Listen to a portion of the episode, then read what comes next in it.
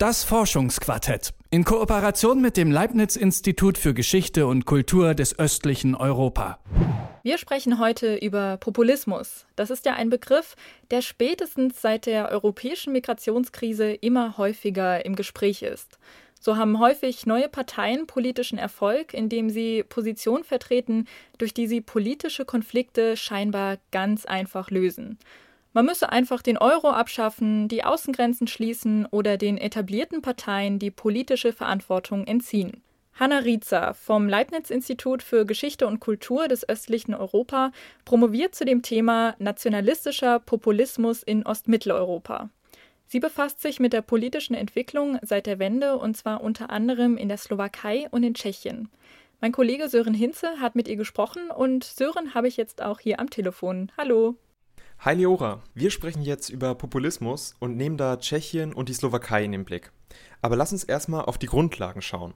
Populismus ist ja ein ziemlich großer Begriff und vor dem Gespräch mit Frau Ritzer hatte ich da jetzt auch keine ganz konkrete Definition im Kopf. Das werden wir aber gleich klären und dann genauer auf die Situation in den beiden postsozialistischen Staaten schauen. Aber zunächst habe ich mit Hanna Ritzer über ihre Vorgehensweise gesprochen. Denn wenn man die Grundlagen ihrer Untersuchung versteht, kann man viel besser den Erfolg von Populismus nachvollziehen. Hanna Ritzer verwendet in ihrer Arbeit die politische Diskursanalyse. Das ist eine geläufige geisteswissenschaftliche Methode. Ich habe sie jetzt erstes Mal gefragt, was darunter zu verstehen ist. Also es geht äh, um, äh, um die Sprache der Politiker, um äh, die Deutungen, die äh, Bedeutungen herstellen und so an die äh, Gesellschaft dann äh, vermittelt werden. Die politische Diskursanalyse geht nämlich davon aus, ähm, dass die politische Realität nicht natürlich oder gegeben ist, sondern sie wird äh, durch äh, Diskurse äh, konstruiert. Die Diskursanalyse geht davon aus, dass Realität, also wie man Sachverhalte, Situationen oder Ereignisse wahrnimmt, konstruiert wird. Man kennt das vielleicht, gerade wenn man politisch diskutiert, und dann kann man gar nicht nachvollziehen, wieso der Gegenüber so überzeugt ist von seiner eigenen Ansicht. Da setzt die politische Diskursanalyse ein. Sie sucht nach den Ursprüngen unserer Deutungsmuster. Ich habe Frau Ritzer gefragt, wie denn in der Theorie die Realität konstruiert wird, also aus dem Blick der politischen Diskursanalyse. Also die Politiker präsentieren generell äh, nicht äh, nur Sachverhalte oder, oder Fakten. Sie rahmen diese Sa äh, Sachverhalte und Fakten und dadurch äh, kreieren sie bestimmte Narrative oder Deutungsmuster oder sogenannte Frames.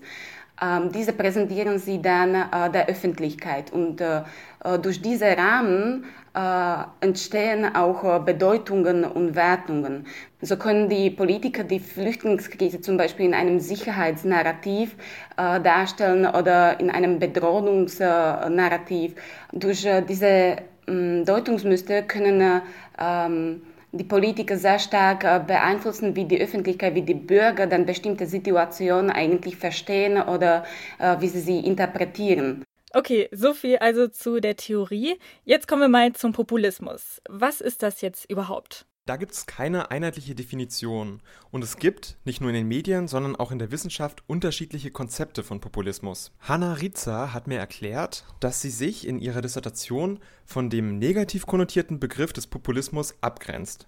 Stattdessen betrachtet sie den Populismus von einem nicht normativen Standpunkt. Dazu analysiert sie den Populismus als eine Ideologie, um genauer zu sein, eine dünne Ideologie.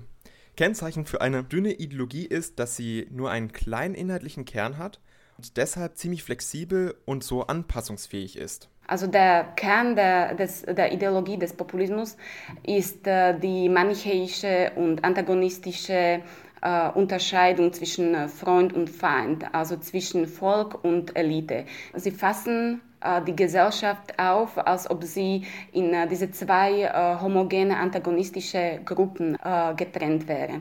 Die andere Sache ist der schmale programmatische Kern. Also es ist eine sehr dünne Grundlage und deswegen verbindet sich der Populismus häufig und am meisten mit anderen Ideologien. Meine These ist, dass es in Ostmitteleuropa gerade der Nationalismus ist.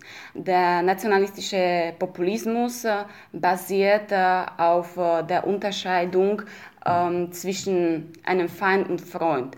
Auf der vertikalen Ebene ist äh, diese Unterscheidung zwischen Feind und Freund diejenige zwischen äh, Volk und Elite. Und auf der horizontalen Ebene wird äh, das Volk von sogenannten äußeren Feinden abgegrenzt. Zu den äußeren Feinden werden dann zum Beispiel Minderheiten, Migranten oder Ausländer konstruiert. Und wenn man jetzt bei dem Begriff Ausländer ist, dann ist man ja schon bei einem total vagen Begriff angelangt. Wann ist jemand ein Ausländer und wer entscheidet, was ein Ausländer ist? Um da eine Antwort zu geben, braucht es in der Regel Deutungsmuster, also jemanden im öffentlichen Diskurs, der uns Bedeutung gibt. Und ich denke, da ist man ganz schnell im Feld von einem nationalistischen Populismus. Soweit so klar? Äh, ja, alles klar, ist aber auch irgendwie doch recht komplex, muss ich sagen. Also jetzt den Begriff Populismus einzugrenzen und genau zu definieren. Ähm, lass uns mal in die Slowakei schauen. Da haben ja kürzlich Wahlen stattgefunden. Wie hat denn der nationalistische Populismus da eine Rolle gespielt? Mehr oder weniger überraschend hat Igor Matovic gewonnen. Er ist von der Partei Ulano. Die Partei ist relativ jung, sie wurde 2011 gegründet und heißt übersetzt gewöhnliche Leute und unabhängige Personen. Sie gilt als populistisch. Hanna Ritzer hat mir erklärt, dass es gar nicht so überraschend war, dass diese Partei jetzt gewonnen hat, obwohl das in den ausländischen Medien manchmal so rübergebracht wurde. Es wurde dann geredet von politischem Umbruch und Überraschung. Das stimmt teilweise, aber teilweise auch nicht. Vor allem spiegelt das Ergebnis aber die politische Situation des postsozialistischen Staats wider. Aber das kann uns Hanna Ritzer noch viel besser erklären. Einerseits ja, die äh, seit 14 Jahren regierende national- und sozialpopulistische Partei äh, SMER wurde abgelehnt. Äh, sie hat seit, seit 2006 äh, die, politische, äh, die Politik der Slowakei geprägt und äh, jetzt kommt an die Macht. Also die Regierung wird übernommen von vier ganz jungen Parteien aus dem Mitte-Rechts- Spektrum. Also dies ist äh, tatsächlich eine, ein Umbruch. Also der, der Slowakei steht ein grundlegender Regierungswechsel bevor. Auf der anderen Seite sind die Ergebnisse doch nicht so überraschend. Der eigentliche Gewinner der Wahlen in der Slowakei ist äh, der Populismus. Ich würde es so zusammenfassen, dass die äh, langanhaltenden Probleme äh, in der Slowakei, wie zum Beispiel die Instabilität der, des Parteiensystems, äh, die hohe Wählervolatilität sowie, sowie die äh, Frustration der, der Bürger über die korrupten Politiker, sind äh, Faktoren, die sehr tief verankert sind und diese Faktoren begünstigen die Affinität äh, der Bürger äh, zu den populistischen und Protestparteien. Denn äh, diese Protestparteien und populistische Parteien, sie vereinfachen die politische Realität, sie präsentieren sie in den äh, sehr einfach vereinfachten in dichotomen Freund-Feind-Bildern und präsentieren äh, einfache und radikale Lösungen. Und warum hat Matovic gewonnen? Also mit welcher populistischen Position konnte er da von sich überzeugen? Also Hanna Ritzer hat es mir so erklärt. Im Fokus steht der Kampf gegen Korruption, aber auch der Kampf gegen das alte Establishment. Seit den letzten Jahren wird das nämlich mit einem korrupten, arroganten und abgehobenen Klientel gleichgesetzt. Es gibt in der Slowakei, aber auch in der tschechischen Bevölkerung ein ganz geringes Vertrauen in die Politiker und in die repräsentative Demokratie, hat mir Hanna Ritzer erklärt. In Tschechien, da regiert ja Andrej Babiš seit einigen Jahren. Auch er hat eine Partei gegründet, sie heißt Anno 2011. In beiden Ländern gab es häufig Korruptionsskandale. Das ist ein idealer Nährboden für die Populisten, meint Hanna Ritzer. Sie versprechen, die Politik vom korrupten Establishment zu bereinigen. Sie versprechen sozusagen eine neue Art von äh, Politik. Zum Beispiel Andrei Babiš äh, äh, kritisiert auch diese Standardparteien oder traditionellen Parteien, äh, die er auch mit äh, korrupten Establishment gleichsetzt. Und er bietet sozusagen eine neue Art von Politik an, also eine Politik, die durch Experten vor allem geführt wird. Ähm, für Babiš, Anno, aber auch für Ölano sind, ist diese untypische Form von Politik charakteristisch. Zum Beispiel bei äh, Olano von Igor Matovic grenzt sich auch äh, ganz stark von traditionellen und Standardparteien ab und der bezeichnet seine Partei als, eine, als, als eine, ein offenes Projekt die neuen und ganz einfachen Menschen, die den Zugang in die Politik äh, verschaffen soll. Äh, die Parteien von diesen beiden Politikern haben eigentlich nicht diese klassischen Parteienstrukturen oder auch nicht die, die Mitgliederbasen. Sie präsentieren sich als äh, neue Projekte, die eine neue, nicht traditionelle Politik äh, machen wollen. Dadurch antworten sie auch äh, sozusagen auf die Frustration äh, der Bürger beziehungsweise auf äh, das Misstrauen der Bürger gegenüber der traditionellen Politik, in die sie ja wegen der häufigen Korruptionsskandale beziehungsweise ineffektiven Maßnahmen Vertrauen verloren haben. Okay, also sowohl Tschechien als auch die Slowakei werden jetzt also von sehr jungen Parteien regiert, die politisch sehr schwierig einzuordnen sind. Was kann man sich denn jetzt genau unter diesen Parteien vorstellen? In Tschechien regiert seit 2017 die ANO-Partei von Andrej Babiš. Die Olano-Partei von Igor Matovic wird in der Slowakei in Kürze die Regierung antreten. Hanna Riza kann das ganz gut erklären. Mit ihr habe ich über diese Struktur der Parteien gesprochen, aber sie hat auch die Schwächen erklärt. Das sind sogenannte äh, Single-Issue-Bewegungen sehr oft. Also sie setzen dann äh, tatsächlich auf äh, dieses eine Thema, also das steht dann im Zentrum, das ist der Kampf gegen Korruption. Dadurch, dass diese Parteien auch äh, keine starke oder manchmal gar keine Mitgliederbasen haben, keine ähm, diese Parteienstrukturen. Dadurch sind die auch sehr angreifbar bzw. Äh, nicht äh, sehr stabil. Das heißt, diese äh, populistischen äh, Bewegungen sind äh, sehr äh, verletzlich. Wenn es sich zeigt, dass äh, sie dann selbst korrupt sind, was eigentlich ihr eigentliches Thema und ihre Priorität ist, dann kann es sehr schnell zum, äh, zum Untergang der Parteien führen. Ähm, in, in, der Slowakei ähm, bei der Bewegung Olano müssen wir jetzt einfach abwarten. Igor Matovic ist schon seit 2010 ähm, äh, in der slowakischen Politik und setzt sich für die Bekämpfung der Korruption des Klientelismus ein. Man muss jetzt aber nur abwarten, ob äh, er seine Versprechen dann auch tatsächlich in Realität umsetzen will. Gibt es denn in Tschechien und der Slowakei auch Gegenbewegungen zum nationalistischen Populismus? Ja, die gibt es schon. Zum Beispiel gab es im vergangenen Jahr riesige Demonstrationen in Tschechien. Darüber habe ich auch mit Hanna Ritzer gesprochen. Sie hat diese Demonstration ein bisschen eingeordnet und über die Gegenbewegungen zum Populismus oder zum nationalistischen Populismus gesprochen. Bei den äh, Demonstrationen in äh, Tschechien gegen Andrej Babiš ging es weniger um den nationalistischen Populismus als äh, vielmehr um die Korruptionsaffären, in die angeblich Andrej Babiš verwickelt war.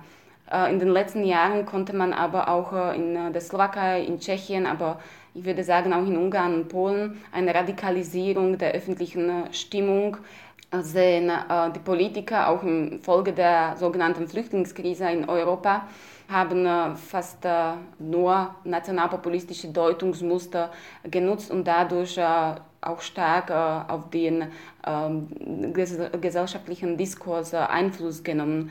Ähm, durch die Proteste, zum Beispiel in der Slowakei in den letzten Monaten, wollte die Gesellschaft, äh, Zivilgesellschaft zeigen, ähm, dass äh, es auch äh, Menschen gibt in der Slowakei, die liberal und kosmopolitisch orientiert sind. In Tschechien konnte man ähnliche Initiativen auch beobachten. Es gab zivilgesellschaftliche Gruppen, die versucht haben, den in politischen Diskurs dominanten ähm, nationalpopulistischen Framing mit alternativen Deutungsmustern äh, durchzubrechen. Man muss aber auch sagen, dass diese zivilgesellschaftlichen ähm, Aktionen zwar ähm, auch einerseits, also das ist ein positives äh, Zeichen, äh, andererseits haben sie oft wenig Einfluss darauf, was dann in der Politik äh, passiert. Dann habe ich Sie auch nochmal genau gefragt, was kann nun gegen nationalistischen Populismus unternommen werden?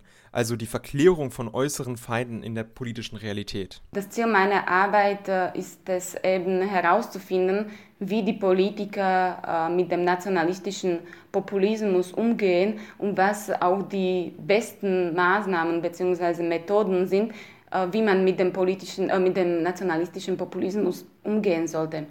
Ich vertrete die These, ähm, dass äh, es am wichtigsten ist, dass es äh, dass äh, politische Parteien dann nicht auf diesen, zum Beispiel auf, den hegemonialen nationalpopulistischen Deutungskurs einsteigen, sondern dass die Parteien, die eigentlich gemäßigt sind und die, die im Programm äh, explizit äh, geschrieben haben, dass sie sich zum Beispiel für Minderheitenrechte, für Pluralismus und äh, für Menschenwürde einsetzen, dass sie das dann auch in der politischen Praxis äh, tatsächlich äh, umsetzen, dann, dann, an diesen Werten äh, tatsächlich festhalten und nicht diesen nationalpopulistischen Deutungsmuster automatisch übernehmen, damit sie zum Beispiel Wähler, ihre Wähler, Wähler mobilisieren können so wie das jetzt äh, in Tschechien und der Slowakei passiert ist, wo eigentlich fast alle Politiker ähm, dann auf den nationalpopulistischen äh, Diskurs aufgestiegen sind und äh,